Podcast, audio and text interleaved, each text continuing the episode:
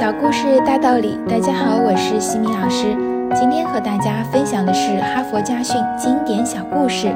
故事的题目是《花儿努力地开》。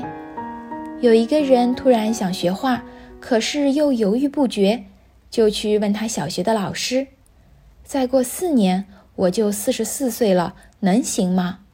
老师对他说：“怎么不行呢？你不学画，再过四年也是四十四岁呀。”他想了想，瞬间开悟了。第二天就去艺术学校报了名。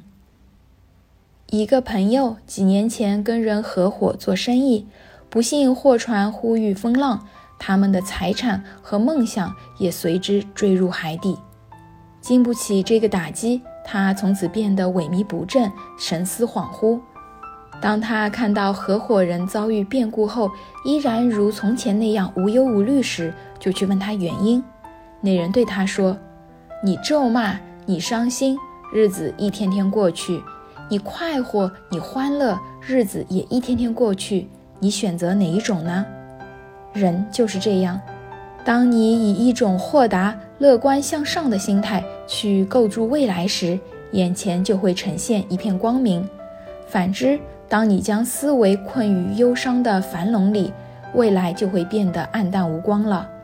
长此下去，不仅最起码的信念和勇气会泯灭，身边那些最真最近的欢乐也将失去。对每一个人来说，那些如空气一样充塞在身边的欢乐才是最重要的，它构成了我们生命之链上最真实可靠的一环。如果你不用心抓住，它就会一节一节的松落。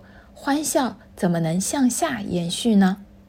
哈佛箴言有一首诗写道：“你知道，你爱惜花儿努力的开；你不知，你厌恶花儿努力的开。花儿总是在努力的开，美好的日子也一天天的自然流逝。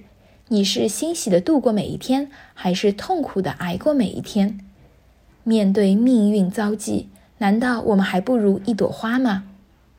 今天的分享就到这里。